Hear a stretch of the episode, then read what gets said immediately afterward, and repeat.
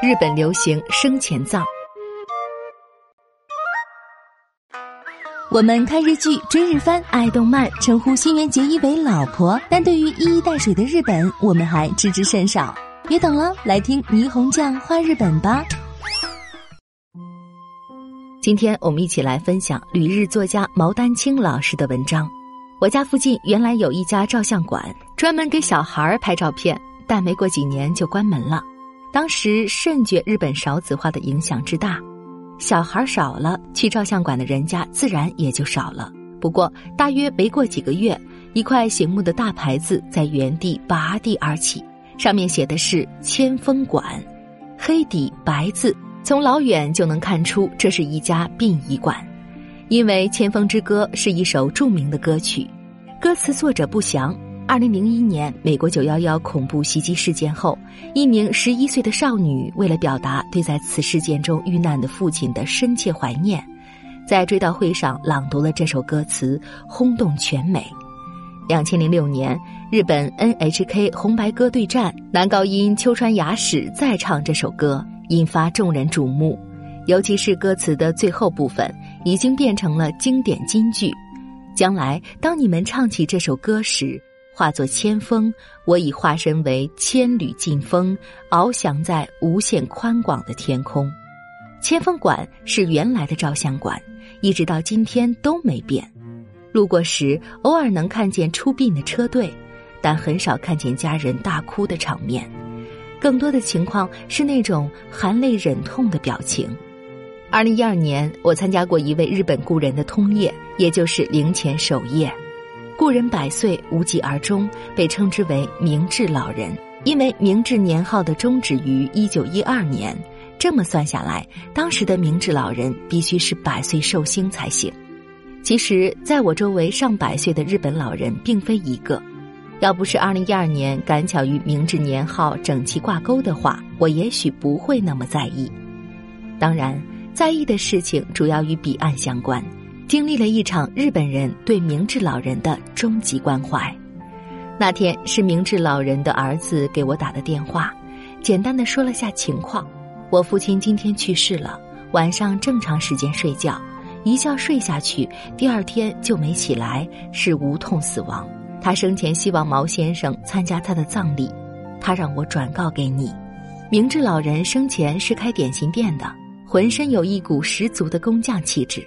我曾经在桌著《狂走日本》里面详细的描写过他的表情，因为在一次品尝会上，主办人介绍他的业绩，说他为日本传统的点心工艺做出了突出的贡献。最令人吃惊的是，据说他每天晚上都要抱着面口袋睡觉，目的是为了让体温能感知面团儿，这样就能把面活到传神的地步。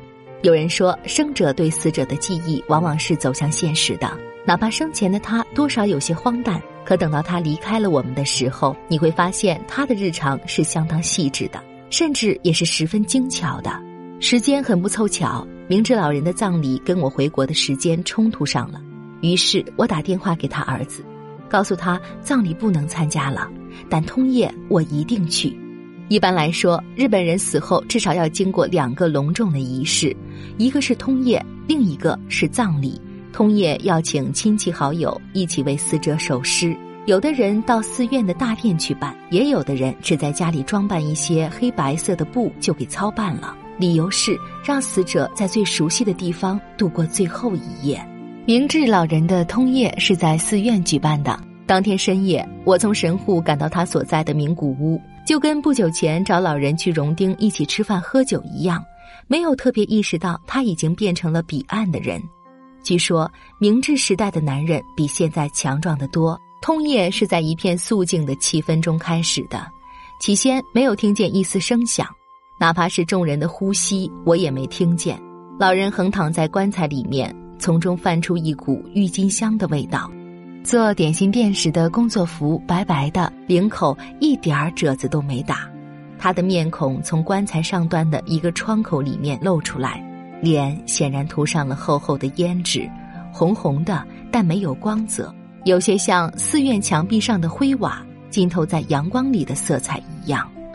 老人是安详的，有时看上去甚至是快乐的。就像他的幽灵已经跟我们一起痛饮一样。别的我无话可说。众人围绕在他的棺材周围，说笑的、聊天的，就连一个父亲一直在一旁为他的女儿复习功课的情景，都跟死者的这道风景相互呼应，以至于叫我分辨不出死者与生者的界限。当晚的一个通宵，所有到场的人都没有因为见到死者而悲伤，他们都没有流泪。通夜仿佛是一座为死者与生者而架起来的桥梁。我算准了时间，跟明智老人还有到场的大家待了六个小时，就告辞离开了。因为谐音日文“六”的发音，按日本地方话的意思是正儿八经。我信这个说法，而且老人生前动不动就喜欢用这个词儿。另外再补充一点，日本人把死尸称为死体，跟死尸一模一样的汉字排列似乎很难找到。现在。重新写到我家附近的千峰馆，也许是受少子化的影响，这家殡仪馆的生前葬最近越来越吸引人。路过时最大的变化，莫过于参加这一新葬礼的年轻人变多了。所谓生前葬，指的是感觉自己已经走到了生命尽头，不想死后麻烦别人办葬礼，而是在有限的时间内自己完成人对人的终极关怀。生前葬很多场合都是由夫妻二人同时举办的。届时召集众多的亲朋好友，犹如举办新婚宴席一样是快乐的。当然，是否举办这样的新型葬礼，完全是由当事人决定的。一个人能够把控自己的临终，也是需要勇气的一件事。日本著名的女演员树木希林前不久因患绝症逝去，她在临终前五十天接受记者采访时说：“知道自己活不了多久时，我就开始清仓了。”把不要的行李和东西都处理掉，不想给别人添麻烦。另外，作为一个马上要去彼岸的人，现在能说的是，遇到怎样也过不去的事情时，不要太用力，不要钻牛角尖，凡事退后一步看一下，让愉快多一些就好，事情就能过得去。目前，日本人的生前葬正在流行，树木希林的病逝也成为了被关注的热点。不过，话虽然这么说，但我对爱猫阿雄过世时的悲伤至今都没能消除。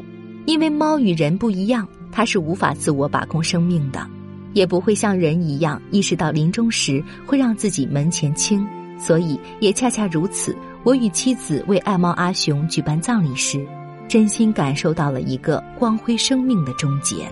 他留给我们的思念，其实也是治愈我们的开始。由此可想。具体到我自己，将来是不是也举办生前葬呢？这个答案还是先不拿出来为好。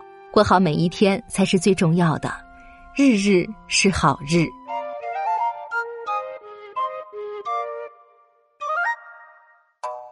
更多信息请看日本网三 w 点 nippon 点 com。